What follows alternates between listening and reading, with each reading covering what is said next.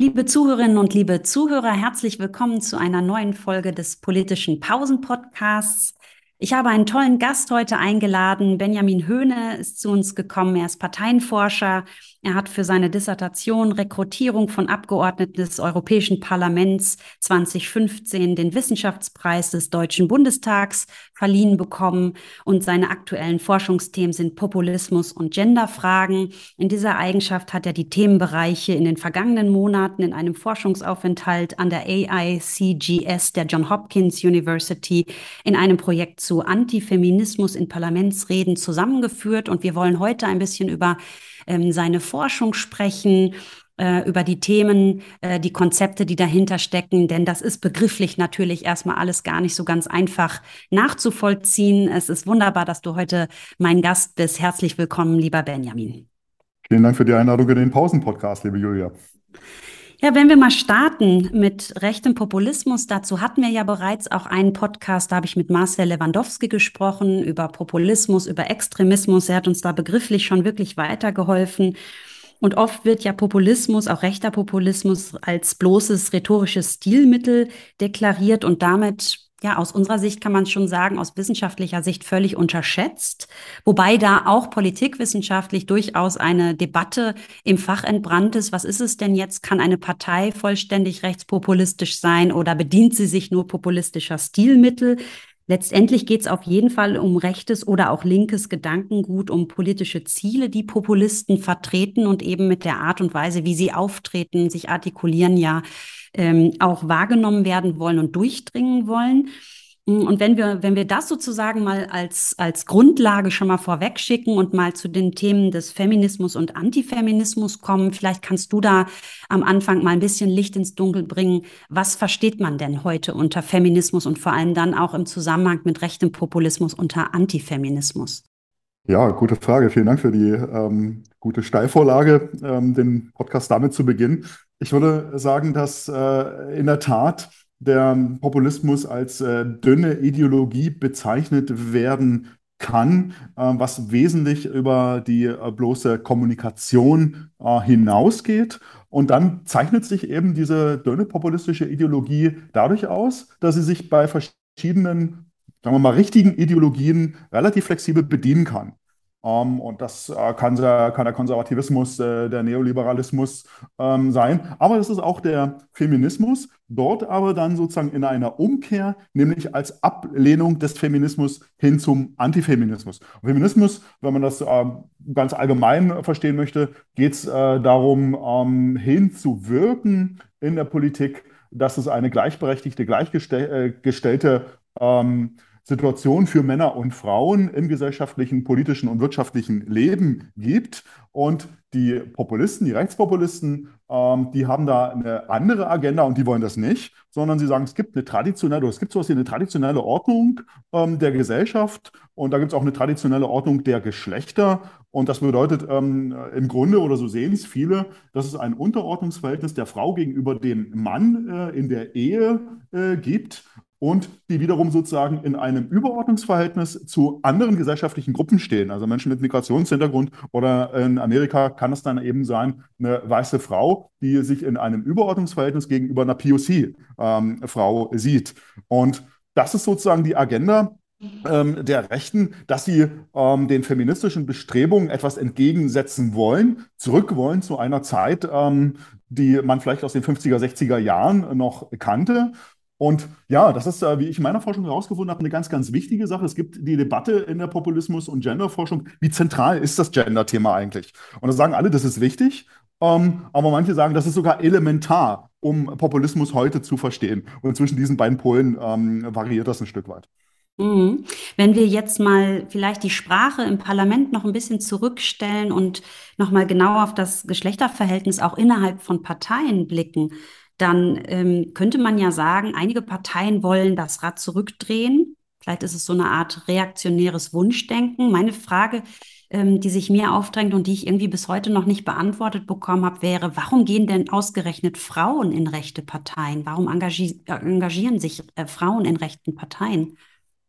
Ja, auch eine gute Frage, die mich auch persönlich motiviert hat. Leider sind die Interviewanfragen, die ich vorhatte mit ähm, rechten Führungsfrauen in den USA, nicht zustande gekommen, was auch daran lag, dass die ihre Primaries hatten. Und machen wir uns nichts vor, ein deutscher Wissenschaftler wahrscheinlich nicht ganz oben auf der Liste derjenigen stand, die man da so empfängt äh, in DC. Ähm, also insofern konnte ich mir da persönlich keinen Eindruck machen, aber es gibt verschiedene Interpretationsansätze und ein erster wäre, äh, oder um nochmal ein Stück weit auszuholen, sollte man sagen, dass Frauen in rechten Organisationen auf dem Vormarsch sind. Das betrifft insbesondere Spitzenpositionen. Also wenn wir an Giorgia Meloni von den Brothers of Italy denken, jetzt die Ministerpräsidentin in Italien, schon länger ähm, in Frankreich Marine Le Pen, aber auch in Deutschland ähm, Frauke Petri, Alice Weidel, Beatrice von Storch.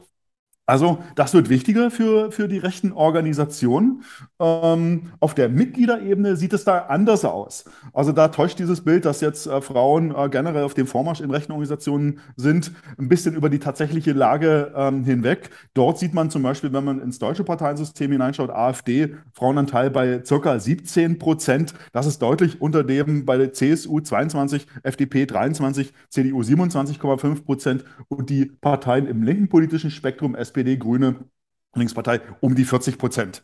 Also sozusagen, da ist die AfD tatsächlich mit ihrem Frauenanteil in einer Außenseiterposition. Aber interessant trotzdem, um zu deiner Frage zu kommen, was treibt denn Frauen in rechte Organisationen? Und das ist meines Erachtens nach erstmal ein Widerspruch, weil ähm, sie als Frau ja mit einer gewissen gesellschaftlichen Stigmatisierung rechnen müssen, wenn sie in eine rechte Organisation äh, hineingehen und rechte Ideologie im Grunde ja Fraueninteressen, wie auch immer die definiert werden sollen, eigentlich entgegensteht.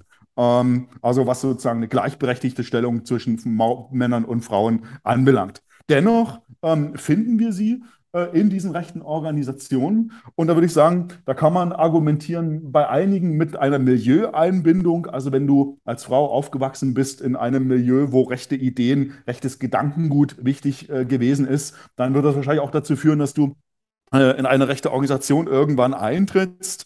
Oder sie sind traditionell konservativ erzogen worden und setzen sich dann später bei einer rechten Organisation für die Aufrechterhaltung ähm, der traditionellen Wertvorstellungen ein. Und ich würde sagen, dieses Argument, die natürliche Ordnung, was wir am Anfang auch schon hatten, aufrechtzuerhalten, das war auch ein ganz, ganz wichtiger Beweggrund für Frauen in der Tea Party in äh, den USA. Also sie waren ja wesentlich von Frauen äh, getragen, die sich eben dafür einsetzen wollten, dass die natürliche Ordnung irgendwie aufrechterhalten bleibt und man da sozusagen den gesellschaftlichen Modernisierungsprozessen etwas entgegensetzen wollte. Und kurzum, äh, Julia, ähm, es gibt Kolleginnen, die sagen, dieses Spannungsverhältnis, was da entsteht für diese Frauen im Außenbild, das ist auch ein wichtiger Bestandteil, der erklärt, warum rechte Organisationen heutzutage so erfolgreich sind. Also, dass man einerseits Frauen an der Spitze hat, wo man denkt, die passen doch da eigentlich gar nicht rein, aber das ist, äh, gegen, äh, ist, ist Teil des Erfolgsrezepts, weil wir aus der Rezeptionsforschung, aus der Medienforschung wissen, dass Frauen ähm, stereotyp wahrgenommen werden und deshalb am Ende des Tages Frauen in rechten Organisationen als weicher erscheinen, vielleicht auch smarter und Dinge, wenn ich das verkürzen kann, Dinge sagen können, die äh, gerade im Bereich, äh, wenn es um Abortion, Abtreibung und andere brisante Themen geht, die Männer wahrscheinlich so leicht nicht sagen könnten. Und insofern sind Frauen in rechten Organisationen an der Spitze etwas Toxisches. Da würde ich aber gerne noch mal einhaken. Ganz vieles davon kann ich sehr gut nachvollziehen, gerade auch diese Milieuerklärungen. Aber wenn man sich jetzt diejenigen Frauen anschaut, die zumindest in Deutschland in, in rechten Parteien Verantwortung tragen und Funktionen innehaben, sind das ja häufig diejenigen, die selbst Randgruppen oder auch minderheitenspezifische Merkmale auf sich vereinen oder mitbringen. Also wenn man, ohne jetzt zu viele Namen nennen zu wollen, aber die allseits bekannte Alice Weidel sich anschaut, würde ich sagen, es sind ja teilweise schon Minderheitenmerkmale, die sie mitbringt. Und wie passt denn das zu dem, was du gerade gesagt hast? Ja, gute Frage. Ähm, da habe ich mir auch selbst lange den Kopf äh, drüber zerbrochen. Ich würde sagen, sie ist da schon in einer exzeptionellen Stellung. Wenn wir uns Beatrice von Storch anschauen dagegen, die kommt aus einer konservativen Familie, da passt vieles ins Bild, äh, hat Kinder und tritt eben ein für eine konservative äh, Familienpolitik. Auch Frauke Petri im Prinzip das äh, haben wir dann auch bei den amerikanischen äh, rechten Frauen gesehen, die ich untersucht habe, dass sie doch äh, versuchen, äh, in vielerlei Hinsicht äh, dieses äh, traditionelle Verständnis von Frau zu verkörpern. Also Ehe, viele Kinder und sich immer so ein bisschen dabei als Politikerin in eine exzeptionelle Lage rücken. Bei Frau Weide ist es in der Tat anders gelagert, eben weil sie sich zu diesen, ähm, weil sie nicht als Person für diese traditionellen ähm, Rollenbilder einsteht, drücken wir das mal so aus. Aber ähm, man kann vielleicht an, und was, was, genau, was ich noch vorwegstecken kann, sie hält sich bei Antifeminismus im Parlament eher zurück. Das ist nicht sozusagen ihre, ihre Hauptstoßrichtung. Das finden wir stark bei, ähm, bei Beatrice von Storch vor und anderen. Die nutzen das, das sehr, sehr stark, dieses Thema. Weide hält sich bei dem Thema eher ein Stück weit äh, zurück, weil ich glaube in der Tat, es wird sie für sie dann irgendwann tatsächlich auch schwierig, sozusagen ihre eigene persönliche Biografie mit einer äh, heftigen Agitation gegen das gleiche Geschlecht äh, unter einen Hut zu bringen. Aber man kann sagen, das wäre vielleicht noch ein Punkt, dass sie äh, eine Art Vertreterin von ähm, Homonormativität ist. Das heißt, ähm, sie möchte als, ähm, als ähm, lesbische, als eine Person, die sich in einer lesbischen Beziehung befindet, ähm, auch sozusagen äh, Zugang zu Macht und Machtstrukturen haben, verwehrt das an, dann aber wiederum sozusagen anderen Gruppen, die nicht aus dieser, äh, aus diesen, aus, aus, aus diesem weißen äh, Kreis privilegierter Menschen kommen. Hm. Jetzt hast du eben Italien angesprochen und Frau Meloni. Äh, lustigerweise hat sie ja verlautbaren lassen, dass sie als Ministerpräsident angesprochen werden will und nicht als Ministerpräsidentin. Und da sind wir im Grunde genommen schon bei der gegenderten Sprache oder bei der Sprache insgesamt. Du hast dich mit der Sprache und den Plenardebatten im Parlament auseinandergesetzt. Und kann man da, ähm, kann man da allgemeine Ergebnisse rausziehen? Sprechen rechte Populisten anders im Parlament? Äh, auch gute Frage, war nicht sozusagen die, die, die Hauptstoßrichtung meiner Untersuchung, weil ich ja stark darauf abgezielt habe, was findet man da eigentlich für Antifeminismen vor und wie sind die zu verstehen? Ähm, also so, zum Beispiel ein konservativer Antifeminismus, ein verschwörungstheoretischer und so weiter und so fort. Aber in der Tat ist es auch für mich wichtig gewesen, auf die Form zu schauen, wie sie kommunizieren. Und da wurde dann oftmals noch viel mehr mittransportiert, als man das den äh, bloßen Plenarprotokollen entnehmen konnte. Also klar, sie verweigern eine äh, geschlechterneutrale, eine äh, geschlechterinklusive Sprache. Da ist es äh, nach wie vor, dass äh, es da dann eben äh, nur männliche Begriffe gibt. Das war zu erwarten. Aber was für mich dann noch hinzukam, dass sozusagen auch nonverbale Signale gesendet wurden. Und wenn es dann äh, zum Beispiel um ähm, LGBT ging, dass Frau Weidel dann dabei das Gesicht verzog, die ähm, die Begrifflichkeiten äh, herabsetzend betonte, sodass sie da ihren eigenen ähm, Missmut oder Unmut bei diesem Thema zu erkennen gab. Also insofern auch nonverbale Kommunikation unbedingt mit einbeziehen, weil dadurch auch äh, wiederum Signale ge gesetzt werden an die eigenen Zielgruppen und man am Ende des Tages immer sagen muss, dass dieses Thema sehr stark dazu genutzt wird, zu mobilisieren, nicht nur in der eigenen Anhängerinnenschaft, sondern auch darüber hinaus, weil dieses Thema bis in die Mitte der Gesellschaft hinein verfängt. Hm, wenn wir bei der Mitte der Gesellschaft sind, dann sind wir häufig eben auch in den sozialen Medien unterwegs. Und ich nehme das ein bisschen so wahr, dass der digitale Raum, vor allem die sozialen Medien, die unterschiedlichen sozialen Netzwerke und Plattformen gewissermaßen als Brandbeschleuniger für viele ja auch rechte Parolen genutzt werden, weil gerade auch rechte Parteien auf diesen Plattformen ziemlich gut organisiert sind, ziemlich professionell, muss man sagen, agieren, sehr gut aufgestellt sind, was ja auch den Einsatz, ganz gezielten Einsatz manipulativer Bots und äh, ähnliches betrifft. Ähm, wie ist das in Bezug auf Verschwörungstheorien im Netz? Würdest du sagen oder kann man sagen, dass ein Großteil eben tatsächlich auch von rechten Populisten gezielt gestreut werden? Oder welche Kräfte sind da sonst äh, äh, zugange? Ja, das haben wir uns auch mal angeschaut in den USA, äh, dass wir neben den Parlamentsreden auch die Twitter-Kommunikation ähm, unserer Case Studies uns angeschaut haben. Und da hat man dann schon so auch Konjunkturen äh, bei Twitter gesehen, die meistens auch mit äh, den Themen, ähm, die parallel zu den Themen liefen, die gerade in den USA vorherrschend waren. Also da war ja die Entscheidung des Supreme Courts gegen ähm, die, die Abtreibungs, gegen die bisherige Abtreibungsregelung ähm, als, Bundes, ähm, als Bundesgesetz.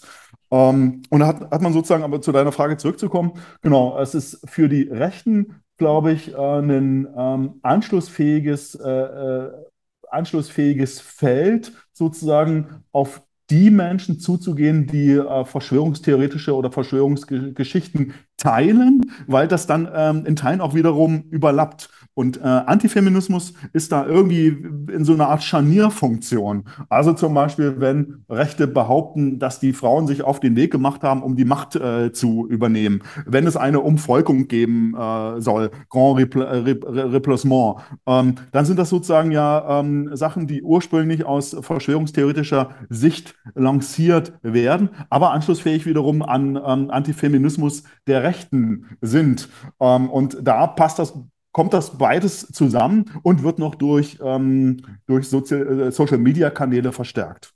Mhm. Und jetzt hast du das ja vor allem im, im Deutschland-USA-Kontext dir angeschaut. Was würdest du denn sagen, welche Länder sind denn ja vielleicht gerade dieser Tage ganz besonders interessante empirische Fälle, die man auch reinziehen kann, weil wir auch mal so einen kleinen Ausblick für die wissenschaftlich inspirierten und interessierten Zuhörerinnen und Zuhörer geben wollen. Also wo kann da die Forschung als nächstes hinschauen? Wo schaust du vielleicht selber hin? Was sind Fälle, die du dir, dir als nächstes vorgenommen hast?